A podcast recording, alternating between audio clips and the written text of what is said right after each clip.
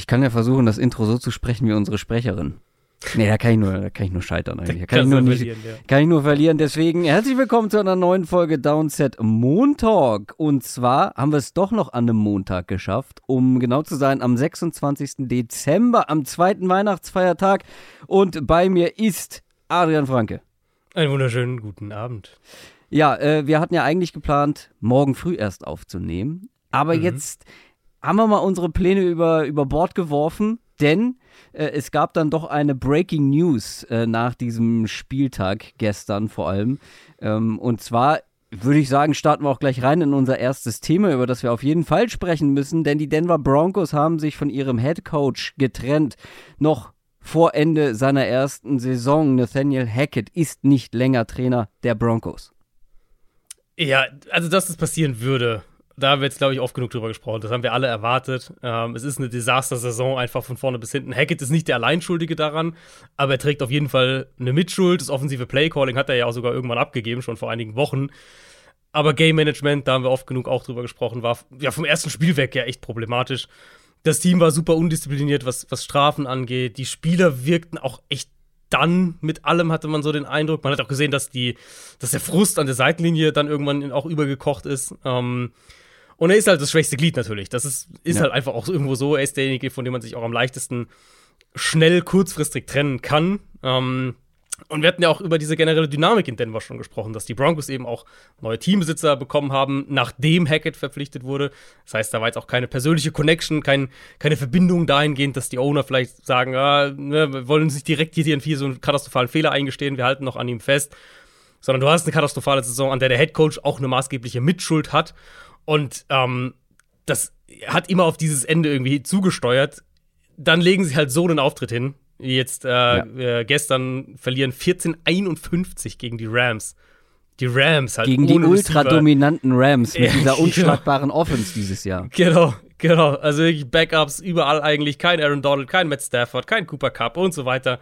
Und die kassieren wirklich 51 Punkte in einem Spiel, wo man wirklich auch dabei zusehen konnte. Ich habe das live irgendwann auch getweetet, irgendwann in der ersten Hälfte, ähm, dass die Broncos Defense einfach aufgegeben hat, die ja wirklich über zwei Drittel der Saison eigentlich richtig, richtig stark war, diese Defense. Ähm, aber ganz ehrlich, ne, wer kann es ihnen verdenken? Rams haben das mit dem Run-Game auch dominiert, hatten explosive Plays durch die Luft. Wills halt wieder haarsträubende Dinge auch drin gehabt. Jetzt, wir hatten ihn ja vor zwei Wochen noch so gelobt nach dem Chiefs-Spiel, wo er sich dann ja leider am Ende verletzt hat. Es war sein bestes Saisonspiel und jetzt da wieder an, an, daran angeknüpft an das, was wir davor von ihm gesehen haben, nämlich eben üble Würfe drin. Ähm, gleich zu Beginn diese Interception, wo er zu Sutton in Double Coverage wirft, noch Sutton noch überwirft. Der Pick zu Bobby Wagner war ja auch komplett verheerend ja. und das war alles innerhalb der ersten zehn Spielminuten. Ja, also ich habe das nach dem Spiel auch getweetet, dass wenn man aus Perspektive der Broncos Owner da drauf guckt, dass das eigentlich das Spiel sein muss, wo du dann sagst, jetzt ziehen wir vorzeitig die Reißleine. Selbst wenn dir intern schon gesagt hast, nach der Saison machen wir einen Neustart. Ähm, aber wenn du so eine Blamage in so einem, war jetzt kein Primetime-Spiel, aber es war ja ein Standalone-Spiel dann doch, das ist dann schon vielleicht so der, der finale Cut, wo du dann irgendwie sagst, okay, jetzt ist es einfach, äh, jetzt ist es einfach dran und damit ist Hackett der erst fünfte Coach in der NFL-Geschichte, der vor Ende seiner ersten Saison entlassen wird. Letztes Jahr hatten wir es ja natürlich mit, mit Urban Meyer und in diese unrühmliche Liste reiht sich Hackett jetzt ein. Ja, und es ist natürlich irgendwo auch bitter und hart für ihn, aber die gehen halt komplett die Argumente aus, wenn ja. du als, als Offense-Guru geholt mhm. wirst, mhm. Mhm. deine Offense komplette Grütze spielt. Natürlich kann er nichts für die individuelle Performance von Russell Wilson, aber die Offense hat ja auch unabhängig von Wilson nicht gut funktioniert. Dazu hast du ja die, die Play-Calling-Geschichten angesprochen, das Game-Management, was immer wieder ein Thema war, gerade in den ersten Wochen. Ja. Ähm, das ja, hat man immer wieder gemerkt, dass er da einfach ja. unerfahren ist, nicht souverän wirkt. Er wirkt ja nicht reif für den Job, ne? Also, ja. soweit man das von außen sagen kann, da muss man natürlich ein bisschen vorsichtig sein, aber so, also ab Woche 1 eigentlich wirkte er nicht reif ähm, für den Job. Und klar, er kann nicht für alles was und, und mit Wilson so auch, aber selbst da muss man ja sagen, also ja, Wilson spielt eine katastrophale Saison, überhaupt keine Frage.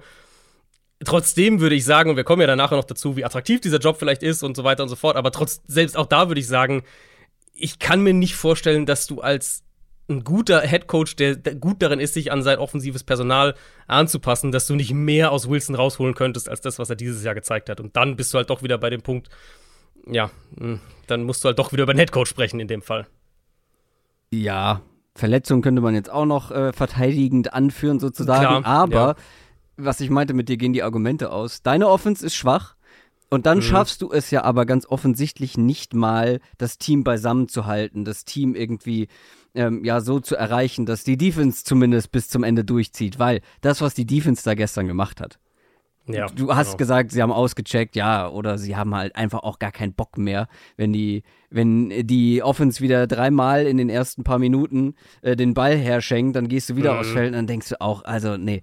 Und ja. wenn du das als Headcoach dann auch nicht ähm, moderiert bekommst ähm, mhm. und ja, die Mannschaft nicht so erreichst, dass deine Defense dann zumindest irgendwie versucht, alles zu geben. Und es gab da ja auch viele Geschichten von hinter den Kulissen und äh, man hat ja auch einige mhm. live mitverfolgen können, sozusagen am Seitenrand. Ja, dann ist halt irgendwann dünn, ne? Dann, dann. Ja. Ja, klar, dann bist du halt natürlich der Erste in der Nahrungskette, logischerweise, ja. weil dein Quarterback wird es nicht sein, für den hat man gerade unglaublich viel äh, Geld und Picks genau. ausgegeben. Ja, Picks, also die Picks würde ich ja noch sagen, okay, ne, St. Kost sind halt weg, ist blöd gelaufen. Das sollte dich nicht daran hindern, neu zu starten, aber das, also wir kommen ja gleich noch zu, zu den Details um den Wilson-Vertrag und so, aber äh, finanziell ist es natürlich schon hart. Du, es gibt immer, du kannst immer machen, kannst immer rausgehen aus dem Vertrag, ähm, aber finanziell reden wir schon davon, dass du mindestens ein, wenn nicht zwei Jahre noch an Wilson gebunden bist und an den Headcoach eben nicht. Natürlich musst du den auch bezahlen, dann in dem Fall als, äh, als Owner, aber der, das belastet ja sozusagen dann dein Business nicht, weil das eben nicht sich irgendwie auf den Cap auswirkt in irgendeiner Art und Weise. Und all die Leute, um vielleicht diesen Punkt äh, Hackett und, und Wilson und Hackett und Denver, ähm, um den vielleicht noch rund zu machen, all die Leute, die ja, diese Theorie gab es ja durchaus viel, die wird jetzt sicher auch wieder häufiger nochmal angebracht werden, ähm, die gesagt haben, Hackett wurde vor allem geholt, um Aaron Rodgers nach Denver zu bekommen. Die werden jetzt halt vielleicht sagen, ja, vielleicht war das, war da wirklich mehr Wahrheit dran, als wir das damals wahrhaben wollten. Wie geht es jetzt weiter für die Broncos? Also die Saison ist natürlich logischerweise gelaufen. Ähm, wird man sich jetzt im Sommer irgendwie komplett neu aufstellen? Mhm. Was glaubst du, in welche Richtung tendiert man? Also ähm, Nathaniel Hackett hat sich gegenüber einem Kevin O'Connell ja beispielsweise durchgesetzt, für den es jetzt nicht so verkehrt läuft diese mhm. Saison oder ähm, ähm, jetzt habe ich mal wieder eine Namensschwäche, Defensive Coordinator der, der Cowboys. Dan ähm, Quinn, ja. Ja, genau. Dan Quinn, genau. Ähm, auch gegen ihn durchgesetzt. Der wäre ja zum Beispiel noch theoretisch mhm. zu haben, weil der ja. ist ja weiterhin Koordinator geblieben. Ja, zu Quinn habe ich gleich auch noch ein, zwei Gedanken. Also vielleicht ganz kurz, wie es weitergeht. Ich glaube, das kann man relativ kurz noch halten. Ähm, es ist halt eine riesige Wildcard, weil du diese Owner-Struktur eben hast. Also normalerweise würdest du ja sagen, der, der Owner ist, selbst wenn du einen Owner-Wechsel hattest irgendwie, ähm, hat der vielleicht zumindest diesen Headcoach mitgeholt oder irgendwie sowas. In dem Fall ist es ja wirklich so, wir haben halt ein Regime, das schon gearbeitet hat, als dann die neue Owner-Gruppe das Team übernommen hat. Und das macht ja alles zu einer Wildcard, weil das, also dieses Argument, was für Hackett gilt, zu sagen, da gibt es keine Ties in dem Sinne, kein, kein, keine, kein Verpflichtungsgefühl oder irgendwas zwischen Owner und, und Head. Das gilt ja irgendwo auch für den GM. Ähm, deswegen könnte so eine komplette, ich sag mal, kompletter Neustart ist nicht auszuschließen. Es gab ja jetzt ein Statement von, ähm, das auch von Greg Penner eben kam, dem Team, Teamsitzer und CEO der Broncos, wo natürlich diese typischen Danke für deinen Einsatz und so weiter und beste Entscheidung jetzt für die Franchise ist so zu machen, wo diese Floskeln halt drinstehen. Aber es steht auch drin, dass Penner selbst eben die Suche nach dem neuen Headcoach anführen wird. Mit, Zitat, Unterstützung unserer Ownership-Gruppe und George. Und George ist eben George Payton, der, der GM. Um, ähm, und er sagt halt auch, er vertraut auf ihn als GM und so weiter, aber Payton ist halt auch derjenige, der Wilson diesen Vertrag gegeben hat. Und das ist ja auch nochmal was, was die neue Owner-Gruppe sozusagen mit übernommen hat, ohne dass sie damals irgendwie jetzt da äh, das jetzt, äh, also, das ist nicht auf deren Mist gewachsen, wenn man es mal ganz klar sagt. Und deswegen, wenn, er, wenn das der Owner so klar kommuniziert, dass er jetzt die Suche anführt nach einem neuen Headcoach, ist natürlich auch eine Kommunikation nach außen, was so das, das Machtgefüge angeht, aber auch was die, was klar macht, wie stark er jetzt da involviert sein wird.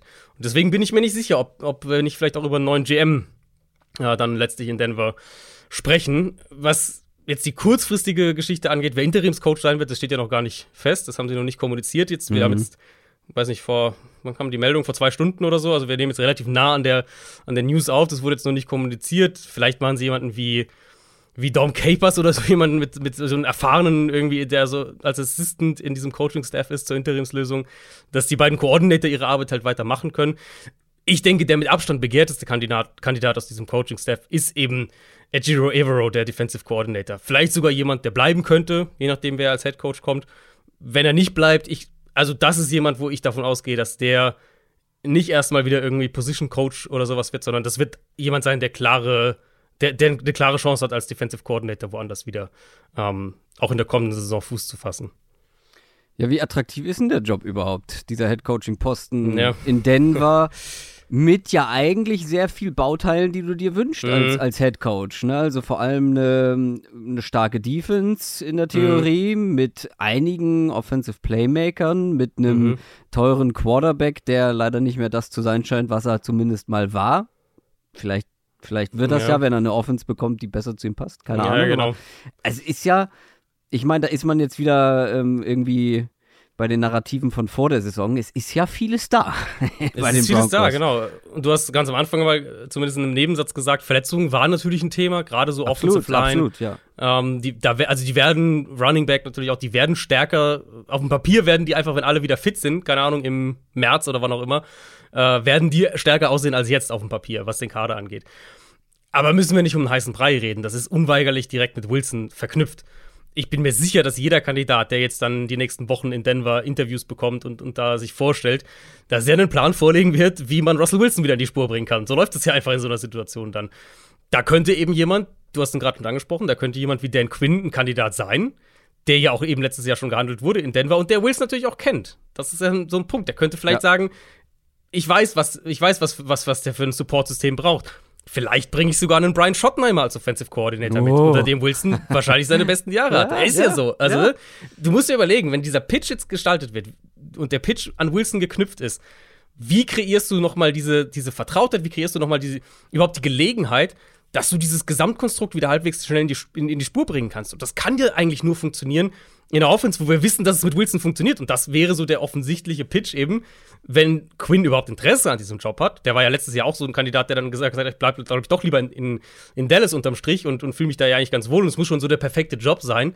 Ähm, aber wenn der Interesse hat, dass der halt, der könnte einen guten Pitch verkaufen, so nach dem Motto, ey, so ist mein Fünf-Punkte-Plan, wie ich Russell Wilson wieder in die Spur bekomme. Die andere Frage ist eben, inwieweit muss es dieser Weg sein? Ich habe mir die Zahlen noch mal extra rausgeschrieben. Ähm, die Broncos könnten Wilsons Vertragsbonus, den er jetzt dann hat, aus Cap-Perspektive in den Unterschriftsbonus umwandeln. Und theoretisch, theoretisch, nur damit ihr es mal gehört habt, sie könnten ihn theoretisch dieses Jahr entlassen. Sie würden dann 61 Millionen Dead Cap in diesem Jahr schlucken und 46, also 2023 und 46 Millionen 2024.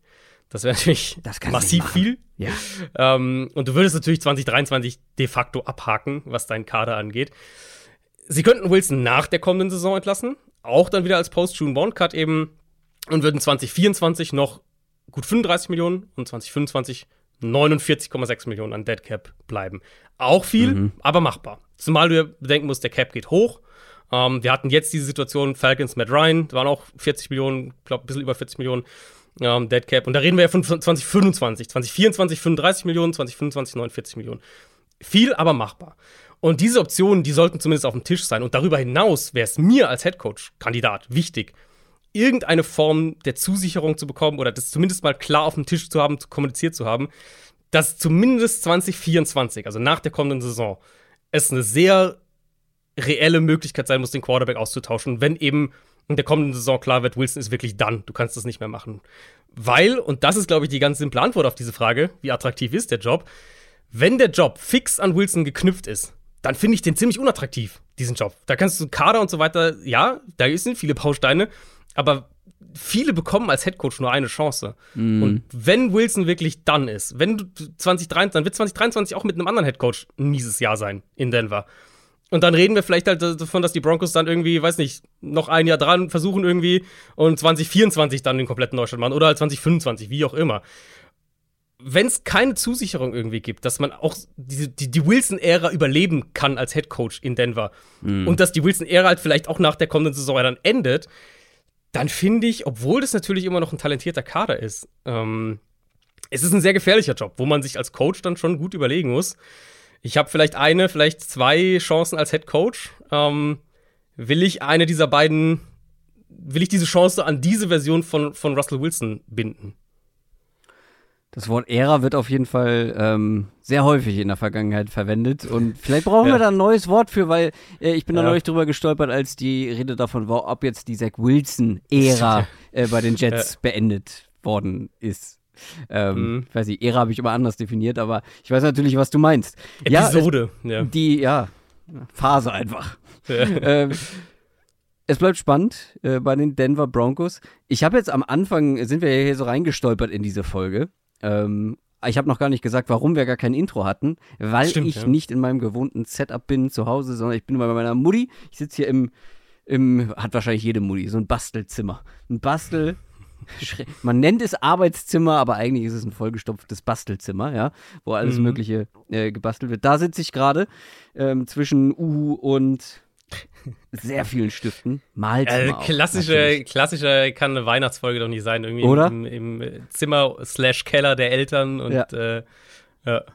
ja ähm, wir mussten natürlich über Nathaniel Hackett sprechen. Ähm, normalerweise äh, sprechen wir ja hier immer über die Spiele vom vergangenen Abend, äh, beziehungsweise in diesem Fall von den vergangenen Abenden, denn es gab ja zwei Heiligabend, gab es einige Spiele, und dann am ersten Weihnachtsfeiertag noch. Wir müssen auf jeden Fall über ein Spiel sprechen, das es gestern Abend zu sehen gab. Und zwar die Miami Dolphins gegen die Green Bay Packers. Die Packers haben die Dolphins nämlich geschlagen mit 26 zu 20 und das sind drei Siege in Folge für die Packers. Wieder neue Hoffnung auf die Playoffs. Mhm. Und die mhm. Dolphins, komplett anderer Vibe.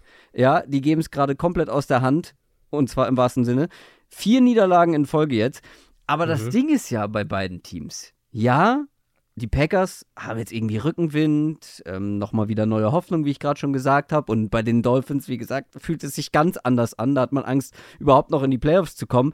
Aber unterm Strich muss man ja sagen, und auch nach dem Spiel, wenn man das Spiel gestern gesehen hat, überzeugen konnte keins der beiden, konnte kein Team so richtig. Und beide Teams, bei beiden mhm. Teams hat man eigentlich wieder vor allem die riesigen Baustellen gesehen. Ja, ist, ja, ist wirklich so.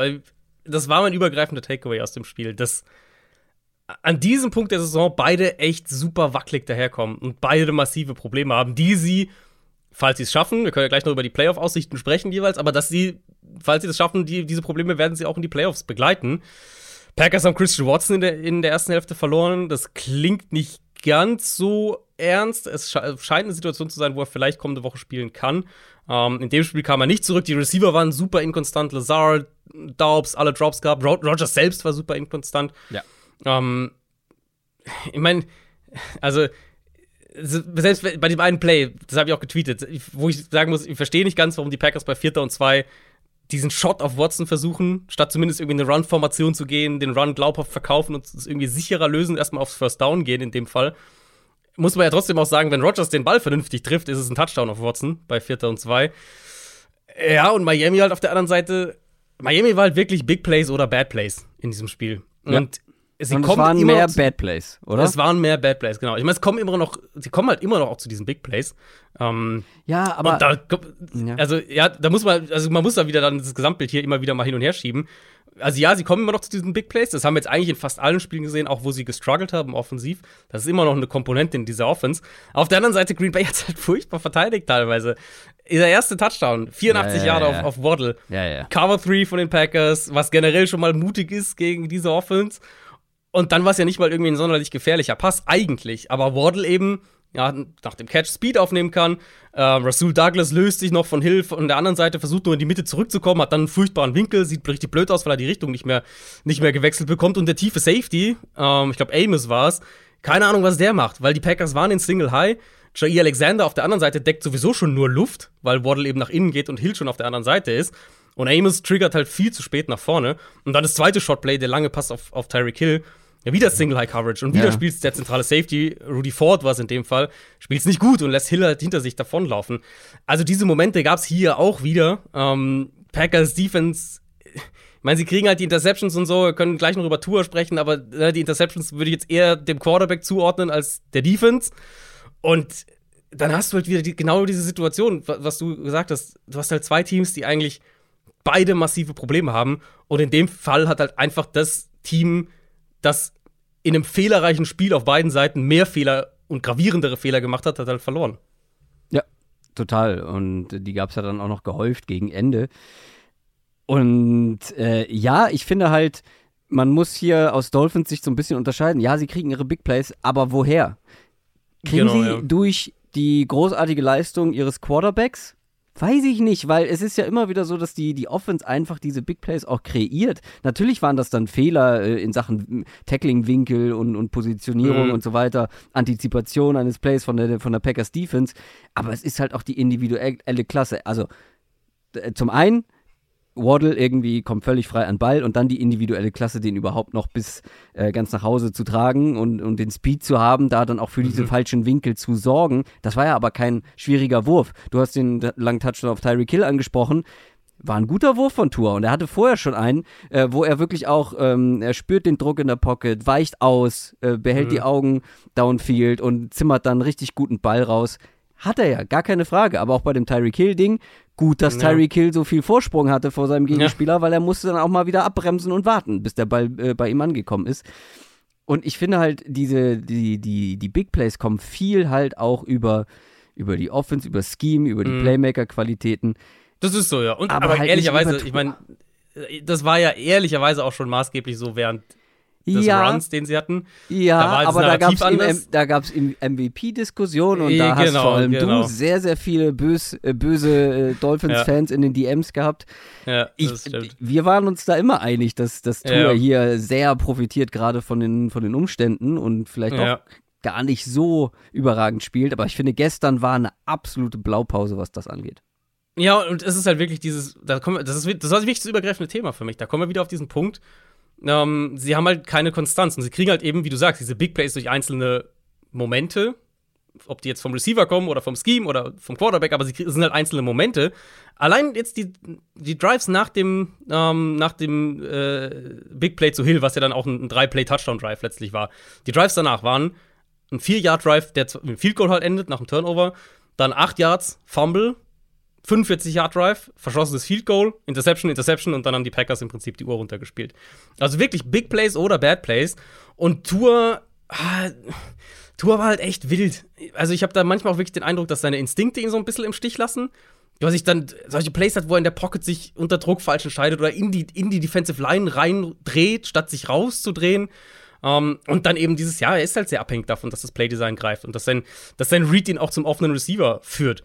Und manchmal vertraut er darauf fast zu sehr, sodass er eben Bälle, das haben wir in, in, das haben wir gestern gesehen. Spielen, genau, gestern auch, und das haben wir in diesen, in diesen vier Spielen, jetzt dieser vier Spiele Niederlagenserie, eigentlich fast in jedem, glaube ich, gesehen. Ähm, wo er Bälle in Fenster wirft, die halt vielleicht auf dem Chalkboard da sein sollten, aber in dem Fall nicht da sind, weil die Defense es halt nach dem Snap wegnimmt. Ja, und dann die Interception eben. Die erste hm. kam ja direkt nach der Interception von Rogers, wo ich sage, ähm, ja, da haben die Packers auch, ehrlicherweise fand ich, das war eine Fehlentscheidung. Der Corner schubst Lazard weg und Rogers kriegt ja. einen Treffer gegen den Kopf, aber ja, gut. Bin ich, ähm, bin ich komplett bei dir. Genau, und dann, ähm, ja, Tour im Gegenzug halt einen, äh, diesen Overthrow aus einer sauberen Pocket komplett über und in den Rücken von Tyreek Hill, also easy Interception. Die zweite war so eine Szene eben, wo er in meinen Augen schon vor dem Snap entschieden hatte, wo er mit dem Ball mhm, hingeht, mhm. weil der Linebacker halt, den hat er nie gelesen nach dem Snap, wirft den Ball auch direkt zu ihm. Kann sein, dass Mostert war es, glaube ich, ähm, dass, dass der eine andere Route hätte laufen sollen. Will ich nicht komplett ausschließen, aber selbst wenn er dahin läuft, wo Tua den hinwirft, ist es halt trotzdem komplett in den in den ja, steht ja immer noch ein Raum des Linebackers, genau. Ja. Und dann bekommen sie halt am Ende diese Chance noch, wir müssen auch noch vielleicht kurz gleich über, über Matt LaFleur sprechen, bekommen diese Chance, weil die Packers eben nur aufs Field Goal gehen. Ja, Matt LaFleur wusste, was passiert. Er wusste, ja, er hat also, Tour nicht vertraut, so wie wir. Ja, wahrscheinlich hat er seiner Defense vertraut, noch verrückter. Ähm, ja, und, und Tua klebt halt mit den Augen an der Route von Mike Gesicki, der Richtung Sideline läuft. Und der Outside Corner, der eben in Zone Coverage da sitzt, liest ihn die gesamte Zeit kann locker unter den Wurf gehen und, und fängt den Ball ab. Es war schon, die zweite Hälfte war schon eine Meltdown-Hälfte. Das muss man ganz klar so sagen. Auch, du siehst es ja auch wieder hier. Erste Hälfte, Pässe über 10 plus Air Yards. Tour 6 von 7 angebracht, 207 ja. Yards, der Touchdown drin. Ne, die Big Plays waren da. Zweite Hälfte 3 von 6, zwei Interceptions. da haben die Packers es halt weggenommen und dann, dann, dann fehlt halt im Moment wirklich dieser Plan B, was sie gegen die Bills eigentlich besser gemacht haben mit dem Run-Game, wo ja so ein bisschen optimistischer auch war. Aber du siehst einfach, wir, wir kommen, wir kommen, finde ich, mit ihm und McDaniel in so einen Bereich, in dem wir mit McVay und Jared Goff auch waren. Wo wir einfach sehen müssen, dass Tour, ne, also ganz, ganz nüchtern gesagt, dass Tour selbst auch die Offense dirigieren kann und halt nicht vor allem das umsetzt, was McDaniel designt. Weil wenn die Defenses eben anfangen, dir Post-Snap die Sachen wegzunehmen, die designt sind, und der Quarterback das Problem nicht lösen kann, dann hast du als Offense ja. ein riesiges Problem. Und an dem Punkt sind die Dolphins im Moment für mich. Also äh, gibt es nicht mehr den Garoppolo-Vergleich für Tour, sondern mittlerweile den Jet Goff-Vergleich? Ich finde, es passt besser. Also Garoppolo war ja schon mal Off-Season-Vergleich eben. Ähm, stilistisch nicht mal unbedingt so sehr, aber eben was die Rolle in der Offense angeht, hier, ne, Shannon Offense kommt. Linebacker übersehen, meinst du? Linebacker übersehen. Ähm, ich finde, Goff passt mittlerweile besser, weil, also erinnerst du, du erinnerst dich bestimmt ja noch dran. Diese Diskussion hatten wir damals ja auch, wo McVay dann auch da, teilweise dann dazu gefragt wurde, so ähm, und natürlich das alles dementiert hat und so, aber eben so nach dem Motto, ja, Goff, äh, das Mikrofon ist halt offen bis so und so ja, viel ja, ja, und, und äh, dann sagst du, sagt ihr hier quasi, liest du noch die Defense und deswegen gehen sie so schnell an die Line, dass, dass McVay ihm noch aufs Ohr sagen kann, jetzt hier dies und jenes aufpassen. Äh, also, so aber wie Tour spielt, jetzt, jetzt kommt aber, sind wir so ein bisschen in diesem Bereich jetzt kommt eine ganz böse Nachfrage. Hat Jared Goff nicht den besseren Arm? Jared Goff hat den besseren Arm, ja. Das, das hat er schon immer. Das hat er im College auch schon. Ähm, ja. Tours Qualität ist halt wirklich die Quickness. Und das war ja eben auch das Argument, wo ich gesagt habe, warum ich gesagt habe, Tour ist nicht nur Profiteur von dem, was sie jetzt auch als die Offense gut funktioniert hat, Nein, weil was er eben, also was er eben halt wirklich gut gemacht hat, war eben diese Quickness und diese Antizipation zu sagen, ähm, ich werf den Ball in 2,4, 2,5, 2,6 Sekunden tiefer als jeder andere Quarterback in der NFL. Und das war schon auch ein Treiber dieser Offense, aber es war halt kein hauptsächlicher Treiber. Und wenn das halt die, die Kernkompetenz in irgendwo ist, dann fehlt's, äh, ja, du siehst halt im Moment, dass es dann woanders eben fehlt. Ja, Gucken wir noch auf die andere Seite. Du hast es ja schon gesagt, oder wir beide haben es ja eigentlich schon gesagt, es war jetzt aber auch keine Glanzperformance von den Packers und auch nicht von Aaron Rodgers. Nee. Nee. Äh, das war auch sehr viel Stückwerk und mhm. ja, mit, mit äh, Mithilfe einfach von, von Tour, der dann am Ende dafür gesorgt hat, dass auch ein Matt LaFleur ähm, oder ein Fehler von Matt LaFleur in Sachen ja. äh, Entscheidungen, ähm, Playcalling, ähm, ja, dass das dann am Ende nicht bestraft wurde. Ja, ich meine, die Situation war ja Vierter und zwei. Genau. Äh, Packers drei Punkte vorne, sie stehen an der gegnerischen 5, 6 Yard Line, also tief, kurz vor der Endzone. Ähm, wenn sie es schaffen, First Down bekommen, ist das Spiel vorbei. Wenn sie es nicht schaffen, bekommen die Dolphins den Ball ohne Timeout. Die hatten es ja dann schon genommen, eben an der eigenen, ich glaube, es war 5 Yard Line. Packers gehen, nehmen erstmal selber eine Timeout, verbrennen also eine Timeout, die sie ja vielleicht noch hätten brauchen können, sollte, hätte Miami einen Touchdown gemacht und wäre in Führung gegangen. Und kicken danach, nachdem sie eine Timeout genommen haben, das Field Goal, um eben von 3 auf 6 zu erhöhen. Also wir hätten immer noch mit einem Touchdown verloren. Und dadurch, also selbst wenn wir das schon mal alles, das auch schon mal so alles ein bisschen abhaken, dadurch, dass Miami ja dann eben nicht mehr mit dem Field Goal ausgleichen kann, zwingst du ja den Gegner dazu, all in auf den Sieg zu gehen. Und das ist eigentlich die Worst-Case-Strategie in dem, in dem Fall. Und ich fand auch, eben, wie gesagt, ich habe ja die, das, äh, das Play bei 4 und 2 schon angesprochen. Ähm, der der Fake-Punt, den sie dann gemacht haben, fand ich auch nicht gut. Also, wenn du da dafür gehen willst, dann Design und Play dafür in meinen Augen. Das oh, na, irgendwie. Ab und na, es braucht schon ein bisschen, äh, es braucht schon ein bisschen Jogger Bonito. Es braucht auch mal eine kleine Überraschung. Äh, äh, ähm, nein, ich fand es war kein gutes Spiel von LaFleur und Rogers. Rogers war halt auch sehr up and down. Also Rogers war ja. selbst wirklich auch up and down. Er hat halt auch diese paar Big Plays drin gehabt. Er hat ein paar wirklich gute Bälle auch drin gehabt. Ähm, auf sein Bester hätte eigentlich, der, der, hätte nicht zählen dürfen, genau. Der Beste eben diese Wheel Route ah, ja, auf Mercedes stimmt, Lewis, ja. der, der den Ball nicht festhält eigentlich. Ja. Ähm, habe mich gewundert, dass die Dolphins das nicht gechallenged haben, ehrlicherweise. Aber auch hier, ne, ähm, Packers Offense halt irgendwo auch dann wieder jetzt davon abhängig gewesen, dass Rogers so ein paar Big Plays auflegt, wo ich eigentlich dachte, in dem Matchup hier ähm, sollte eigentlich, da sollte Green Bay offensiv eigentlich auch ganz gut den Ball bewegen können. Dolphins haben ihn ultra aggressiv geblitzt. Bei, äh, ich habe es nachgesehen, bei 26 Dropbacks. So häufig wurde Aaron Rodgers seit Woche 15 2017, äh, also 2017 der Saison nicht mehr geblitzt. Und hat es aber halt auch sehr, sehr ordentlich zerlegt. 192 Yards, ein Touchdown gegen den Blitz. Ähm, Einmal Interception-Glück gehabt, ganz klar. Xavier Howard muss ihn intercepten, hat ihn den Ball in der Hand und lässt ihn dann noch fallen. Deswegen aber, weil ja dann das natürlich gestern dann rumging nach dem Spiel, so, ja, Vorsicht, Vorsicht, wenn die Packers heiß laufen und die dann als Wildcard in die Playoffs kommen, das Team sehe ich halt überhaupt gar nicht, weil in der Vergangenheit, du hattest, du hattest in der Vergangenheit diese Packers-Teams, die so Durchhänger hatten und dann ist Rogers einfach komplett ultra heiß gelaufen, hat alles mm. zerlegt. Das ist im Moment nicht der Fall. Du hast vielleicht ein Team, du hattest in der Vergangenheit den Packers-Teams, die vielleicht eine furchtbare Defense hatten, aber generell eine super Offense. Und es hat halt so ein bisschen gedauert, bis die, bis die Offense geklickt hat. Da sind wir auch nicht im Moment. Das ist für mich viel, viel mehr Stückwerk. Ähm, und deswegen sehe ich sie halt auch nicht als dieses gefährliche äh, Packers laufen ultra heiß Team. Gleichzeitig muss man natürlich sagen, mit Rogers in der NFC Playoff Picture, ne, ja. wer weiß, kann natürlich was gehen. Und die Packers hatten nach Woche 12, ich habe jetzt mal beim ESPN Playoff Predictor geguckt, da hat ja jeder seine eigenen Zahlen. Nach Woche 12 hatten die Packers eine 3% Chance noch auf die Playoffs. Jetzt stehen sie bei 37%. Und wenn Green Bay seine beiden ausstehenden Spiele noch gewinnt, wir hatten, äh, Detroit hat ja verloren, ähm, also die, der, der, gesamte, der gesamte Samstag, die Packers haben am Sonntag gespielt, der gesamte Samstag hat eigentlich Green Bay in die Karten gespielt. Ähm, wenn die jetzt noch ihre beiden Spiele gewinnen und Washington noch einmal verliert, dann sind die Packers sicher mit dabei. Um das ein bisschen zu relativieren, auf meiner Seite von 538 ähm, sind es nur 26 Prozent. Mhm. Und bei den Dolphins immer noch 65 Prozent, weil was ja. können die dafür, wenn die Konkurrenz ja. auch patzt und man immer genau. noch einen Siegvorsprung hat? Genau, genau. Dolphins, ähm, Dolphins haben es natürlich auch vor allem selbst in der Hand, im Gegensatz zu, zu den Packers, die ein bisschen Hilfe noch brauchen. Dolphins spielen auch noch gegen ihre, äh, ja, gegen ihre direkten Konkurrenten weitestgehend. Also sie sind ja jetzt mit diesen vier Niederlagen in Folge eben, haben sie ja mehrere Teams, die ihnen quasi im Nacken sitzen: Patriots, Jets, Titans und auch Steelers. Und alle, glaube ich, ein Spiel genau dahinter und spielen ja eben noch gegen die Patriots und die Jets. Da kann also noch viel passieren. Und ja, aber die Möglichkeit, dass Miami auch noch komplett rausfällt, ist jetzt da. Ähm, und was sie im Moment zeigen, offensiv, defensiv, Special Team ist ja auch echt ein Problem bei den Dolphins. Das ist halt gerade kein Player Football und ich bin gespannt, ob sie da wieder rauskommen, weil die individuelle Qualität und ehrlicherweise finde ich auf beiden Seiten des Balls, also jetzt Offense und Defense, die individuelle Qualität ist an sich immer noch da. Also das, die, das sollte ein besseres Team sein als zum Beispiel was wir, äh, was die Patriots sind. An sich sollten sie dieses Spiel gewinnen. Ja. Und, auf jeden Fall. Ja. Jetzt ist halt die Frage, wir hatten jetzt gerade bei den Jets die Entwicklung, dass Mike White zurück ist. Zach Wilson ist, ist gebencht, ähm, wird auch inactive sein, also der ist komplett raus.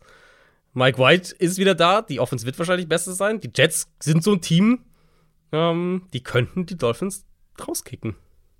Ja, auch da schauen wir gespannt drauf. Playoff-Teams ist aber ein gutes Stichwort, denn wir haben gestern zwei vermeintliche Playoff-Teams gesehen gegeneinander und wir könnten das Ganze auch noch mal wieder in den Playoffs sehen. Zumindest werden wir zwei Teams sehen, die auf jeden Fall offensive Feuerkraft mitbringen. Die Dallas Cowboys schlagen die Philadelphia Eagles mit 40 zu 34. Und das war schon so ein richtiger Playoff-Vorgeschmack, wie ich finde. Mhm. Und beachtlich halt hier, vor allem aus Eagles Sicht würde ich trotz der Niederlage positiv rausgehen, weil ja. das Ganze mit einem Backup-Quarterback, ja. ja, es ist ein Backup-Quarterback, den wir beide äh, mögen, den wir beide auch für, für relativ gut halten und für einen der besseren Backup-Quarterbacks in der, in der Liga, klar, aber es ist trotzdem immer noch ein Backup von einem MVP-Kandidaten. Und mhm.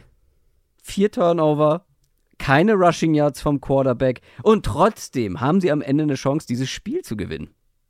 Ja, und also da gehst du schon in die Richtung, in die ich hier auch gegangen wäre. Also zuerst mal vielleicht, das war ein tolles Spiel. Das war ein tolles Spiel, ja. unterhaltsam, ohne Ende, wirklich viel drin.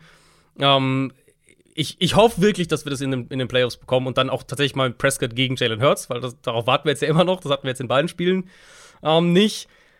Aus Eagles Sicht kann ich nur in die gleiche Richtung gehen, das, was du gerade gesagt hast, weil es waren ja halt so viele vermeidbare Fehler drin. Also, ich habe mal ein paar mir nur aufgeschrieben. Das ist nicht keine komplette Liste, aber nur mal so ein paar. Sie haben die Cowboys bei Dritter und 30 und lassen einen 52-Yard-Pass auf T.Y. Hilton zu. Quest Watkins lässt sich den Ball zur Interception abnehmen. Der Fumble von Miles Sanders. Der Fumble bei der Ballübergabe, wo Minshew den Ball nicht ja. richtig übergeben kriegt. Die erste Interception von Minshew, die äh, auch so ein bisschen an, auf Quest Watkins geht, der halt jetzt da mehrfach am Catchpoint einfach physisch komplett verloren hat. Dann diese, diese ähm, Illegal Contact Penalty bei 4. und 8, wo Prescott einfach nur tief wirft und die Cowboys kriegen per Strafe ein neues First Down das waren schon echt, also das waren schon sehr, sehr viele Dinger drin, wo ich sage, ich will jetzt nicht sagen, die, die Eagles haben das Spiel irgendwie hergeschenkt oder sowas, weil die Cowboys haben ja offensiv vor allem auch echt gut gespielt. Defensiv nicht so, aber offensiv haben sie echt gut gespielt. Aber aus Eagles Sicht gucke ich da auch, auch drauf und sage, ähm, wir haben offensiv den Ball teilweise besser bewegt als der Gegner. Wir haben mit Playdesigns gewonnen, wir haben mit Matchups gewonnen. Sie haben Javon äh, Diggs haben sie ja mehrmals seine Aggressivität da wirklich auch gegen ihn nutzen können. Ja, total. Haben Big Plays kreiert. Devonta Smith war unfassbar in dem Spiel. Und das war so ein bisschen auch das meine, mein primärer Takeaway aus dem Spiel. Also einmal sehr, sehr unterhaltsam, tolles Spiel. Ich hoffe, wir kriegen es in den Playoffs wieder. Big Plays auf beiden Seiten. Aber diese vielen Fehler von den Eagles, die dann trotzdem noch mit dem Backup-Quarterback in Position waren, das zu gewinnen, ja das war schon eindrucksvoll. Und deswegen eben gehe ich auch damit, was du gesagt hast. Wenn das, wenn wir das jetzt ein drittes Mal in der Saison bekommen, in den Playoffs, mit beiden Starting Quarterbacks, dann würde ich jetzt, obwohl sie es verloren haben, hier eher aus Sicht der Eagles mit einem guten Gefühl rausgehen. Ja, gehe ich, wie gesagt, komplett mit, weil dir fehlt halt mit den, mit den Quarterback-Runs, fehlt dir einfach eine, eine Baseline, die du sonst einfach hast. Und ich glaube, genau. dass ein Jalen Hurts hier am Boden natürlich mehr als äh, fünf Yards gemacht hätte bei vier Versuchen. 1, und nicht nur Hurts, äh, genau, also das wirkt sich aufs ganze Run-Game halt aus. Das, also, ja. Das ganze Run-Game war ja einfach nicht so eine Bedrohung, wie wir das gewohnt sind, trotz der starken Offensive Line, wo sie Lane Johnson verloren haben. Das ist vielleicht noch ein wichtiger Punkt hier. Sie mhm. haben äh, den Right Tackle verloren, der wahrscheinlich jetzt auch erstmal raus sein wird. Jetzt muss man natürlich gucken, ob der Richtung Playoffs wieder mit äh, äh, ob der dann wieder dabei sein kann. Aber sie haben natürlich, also du verlierst im Run-Game ja nicht nur die, den individuellen Faktor von Hurts, sondern diese ganze Dimension Quarterback-Run-Game. Ähm, das Einzige, was trotzdem geklappt hat, war der Quarterback-Sneak. Da haben sie Eagles gezeigt. Äh, natürlich. Der funktioniert mit dieser Line auch mit Gardner Minshew. Ähm, ja, der Quarterback ist ja. da halt auch nicht ganz so entscheidend, sondern eher ja. die Line und die kann das trotzdem, auch ohne Jalen Hurts, ja. Genau, ja, und ich meine, Minshew hatte natürlich auch Fehler drin. Also, wir haben jetzt ja die, die, diesen Fumble bei der Ballübergabe, haben wir schon angesprochen. Ich würde jetzt mal sagen, dass der Hurts wahrscheinlich so nicht unbedingt passiert. Ich denke, die erste Interception, die kann man da schon auch mit reinbringen. Ähm, dann bei dem Drive Anfang zweites Viertel hat der Chris Watkins komplett offen zum Touchdown, verfehlt ihn halt, hat auch einmal Interception Glück gehabt, wo er bei dem, bei dem Two-Minute-Drive vor der Halbzeit ähm, Devonta Smith verfehlt. Ich fand es trotzdem gut, also Minshew fand ich war trotzdem aggressiv im Passspiel, das hat mir eigentlich insgesamt gut gefallen. Ähm, aber also Dak war halt schon, abgesehen von den Pick Six, der natürlich super hässlich war, wo er einfach den Ball zum freien Edge Rusher wirft. Es ja. ist, äh, erinnerst du dich, welche Statistiken ich da zufällig gefunden hatte über die beiden Teams in Sachen Turnover? Dass das so die Teams sind, die einfach die meisten Turnover kreieren und aber auch viele, ähm, äh, ja, viele Giveaways haben. Hm. Und wir haben genau ja. das bekommen eigentlich. Ja, das stimmt, ja. Das ist ein guter Punkt, ja. Ähm, der war natürlich, also den darfst du halt niemals werfen, aber es ist so ein bisschen dieses Prescott up and down, das kriegst du halt einfach ja. manchmal von ihm. Ansonsten hat der ein richtig, richtig gutes Spiel gemacht. Vor allem, hast du seine Zone-Coverage-Stats gesehen in dem Spiel? Nee. Der war 24 für 24 gegen Zone-Coverage. Der hat jeden Pass angebracht. Für 300 Yards und drei Touchdowns. Also, ja. kompletter Wahnsinn. Ähm, Downfield-Passing-Game war da. Er hat am Boden ja auch ein bisschen was sogar kreiert, ein paar Scrambles gehabt, ein paar First Downs ja. auch rausgeholt am ja. Boden. Und dann hast du halt wirklich mal in dem Spiel gesehen, was mit der Offense geht. Zum einen, wenn Prescott halt ein Faktor auch am Boden ist, das ist eine wichtige Komponente einfach. Also nicht, dass du Prescott jetzt irgendwie zehnmal den Ball laufen lässt, aber dass er diese einzelnen Plays halt hat. Und dann eben, wenn du von mehreren Playmakern was bekommst. In dem Fall Gallup, der wirklich auch ein paar Plays gemacht hat, der Touchdown, ähm, ein richtig, richtig schöner Catch. Tony Pollard gewohnt im Passspiel ja. Plays gemacht und dann eben CD Lamb. Und da müssen wir über die andere Eagles-Verletzung noch sprechen, ähm, die ja Aronto Maddox verloren haben. Und, und das haben die Cowboys gut attackiert dann, als der Slot auf einmal frei war. CJ Gardner Johnson ja auch noch nicht mit dabei. Maddox wohl auch länger raus. Das heißt, da muss die Hoffnung sein, dass Gardner Johnson jetzt dann zurückkommt und sie, ich denke, dass sie den dann in den Slot stellen werden, ehrlich gesagt. Der hat ja eher Safety gespielt, aber ähm, dass du den dann jetzt in den Slot ziehst. Mein größter Concern aus Cowboys Sicht ist wirklich noch diese Offensive Line, was an sich absurd ist, wenn man guckt, was für Namen da teilweise sind.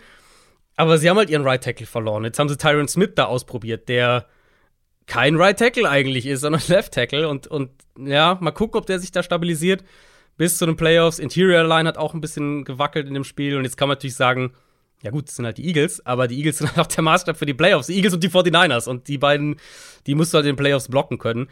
Im Moment ist das aus Cowboys Sicht vielleicht meine größte Sorge, ob sie diese Line sortiert und, und äh, als eine gemeinsame Unit hinbekommen noch in den drei Wochen. Jetzt können wir aber hier äh, so positiv draufschauen, wie wir wollen, aus Eagles Sicht vor allem. Die müssen jetzt aber erstmal dafür sorgen, dass die Cowboys nicht doch noch irgendwie ran, rangecreept kommen. Werden sie wahrscheinlich ja, nicht, aber ja. mal sehen, wann ja. Jalen Hurts zurückkommt, ne? Ist, er ist halt jetzt eine interessante Diskussion auch, weil so wie das jetzt klingt, ähm, hätten sie wahrscheinlich Hurts nächste Woche rausgehalten, wenn sie das gewonnen hätten, weil wenn sie es gewonnen hätten, wären sie ja der Nummer 1 Seed durch, alles, ja, ja. genau, alles sicher gewesen. Jetzt haben sie halt eine Situation, ja, Eagles spielen gegen die Saints, glaube ich, kommende Woche, wo sie wahrscheinlich, also es klingt so, als würden die dazu tendieren, dann Hurts da spielen zu lassen und versuchen halt das Spiel zu gewinnen, um ihn dann, um dann Woche 18 die Leute rauszunehmen und zu schonen. Ist so ein bisschen jetzt ein, ja, ein bisschen eine heikle Situation, wie du das jetzt genau managst, weil du willst natürlich irgendwo auch nicht, also das ist ja die andere, dann das andere Szenario, Hurts noch mal eine Woche rausnehmen und plötzlich hast du in Woche 18 ein Endspiel und musst gewinnen. Sonst ja. bist du auf einmal, verlierst du die Division noch so, wo wir eigentlich dachten, das ist durch. Ja, ist ein bisschen eine heikle Situation und, und das äh, ist was, was ein Headcoach gut managen muss. Ja, total. Das, wie gesagt, das könnte nochmal spannend werden. Aktuell hat man natürlich noch ein bisschen Puffer, aber das musst du auch erstmal ins Ziel bringen. Wie sind denn die nächsten mhm. Spiele von den Eagles? Man das hat Saints die Saints sein. und die Giants. Da sollte ja, genau. man eigentlich, da sollte man den einen Sieg eigentlich. Schon, eigentlich du willst halt nicht. Jetzt sagen wir, sie spielen, Hurts spielt, wäre noch raus gegen die Saints und zu verlieren ist halt irgendwie blöd mit Minshu. Und dann hast du auf einmal die Giants. Aber wenn ähm, ich mir, also natürlich kann das immer passieren. Und wir sagen es ja immer wieder, in der NFL mhm. ist, ist die Qualitätsdichte so eng, da kann das dann, vor allem mit einem Backup-Quarterback, auch so ein gutes Team kann dann mal ausrutschen. Ja, mhm. trotzdem ist es jetzt nicht so, dass, es, dass das, was ich gestern gesehen habe von dieser Offense mit Gardner Minshew, dass es dazu ja. führt, dass ich sage, oh oh, jetzt, jetzt muss man aber anfangen zu nee, zittern, ja. weil gegen jedes schlechtere Team, und da würde ich jetzt Saints und Giants mal ähm, mit dazu zählen, im Vergleich zu den Cowboys, hätten sie dieses Spiel gewonnen mit der Performance. Es Vermutlich sind halt schon, ja. Vier Turnover sind halt für die meisten Teams zu viel und dann gegen einen starken genau. Gegner, das machst du nicht mal so eben. Aber es ist ja nicht so, dass Gardner Minshew diese Offense nicht gut äh, umgesetzt hat, beziehungsweise dass nee, sie den Ball nee, nicht bewegen nee, konnten. Genau. Ganz im Gegenteil. Ja dementsprechend würde ich mir da auch selbst mit Minshu relativ wenig Sorgen ja. machen. Wir kommen mal in deinen Lieblingsbereich, die, die Küchenpsychologie. Ja, ja. Was macht es mit me. deinem Team, wenn sie jetzt zweimal verlieren würden? Also jetzt Cowboys knapp verloren und so. Und jetzt sagen wir, sie verlieren irgendwie unglücklich oder blöd oder wie auch immer gegen die Saints. Was macht es dann mit deinem Team, wenn du dann Woche 18 ein absolutes Must-Win hast, weil du weißt, wenn wir das jetzt verkacken, nach dieser tollen Regular Season, die wir über 15 Wochen hatten, dann sind wir der Nummer 5 Seed. Aber man ist trotzdem in den Playoffs. Also man es ist, ist kein Playoffs, aber es ist kein kein Heimspiel, keine Bye-Week ja. und so weiter. Es ist kein also Do-or-Die-Spiel, es ist natürlich Druck drauf, aber es ist nicht, äh, nicht Sieg oder oder äh, keine Postseason. Von daher glaube ich nicht ja. so viel. Vor allem wird dann natürlich, gehen wir mal davon aus, in Woche 18 kommt Jalen Hurts zurück. Dann kommt hier der Heiland, dann kommt der Retter, ja. Hm. Ich glaube, dass man dann nochmal irgendwie mit, einem, mit einer Portion Rückenwind, so wir müssen das gewinnen und hm, wir haben Jalen hm. Hurts zurück. Nee, mach mir wenig Sorgen. Aber es klingt so, als würde Hurts, wenn er, wenn er einigermaßen spielen kann, äh, als würden sie jetzt wirklich versuchen, dieses Woche 17 Spiel zu gewinnen und ja. dann in Woche 18 Leute rausnehmen. Also es scheint so die Strategie zu sein, ob es dann wirklich auch so kommt, ist natürlich eine andere Frage. Du musst erstmal die Saints schlagen mit, äh, mit Taysom Hill mal, als, ja? als Quarterback. Klar. das war unser Montalk für heute. Wie gesagt, doch noch am Montag, auch wenn es jetzt schon etwas später ist, aber vielleicht heute ist es auch am Dienstag. Wir haben noch ein Spiel offen für diesen Spieltag. Ähm, Chargers. Gegen Colts, genau.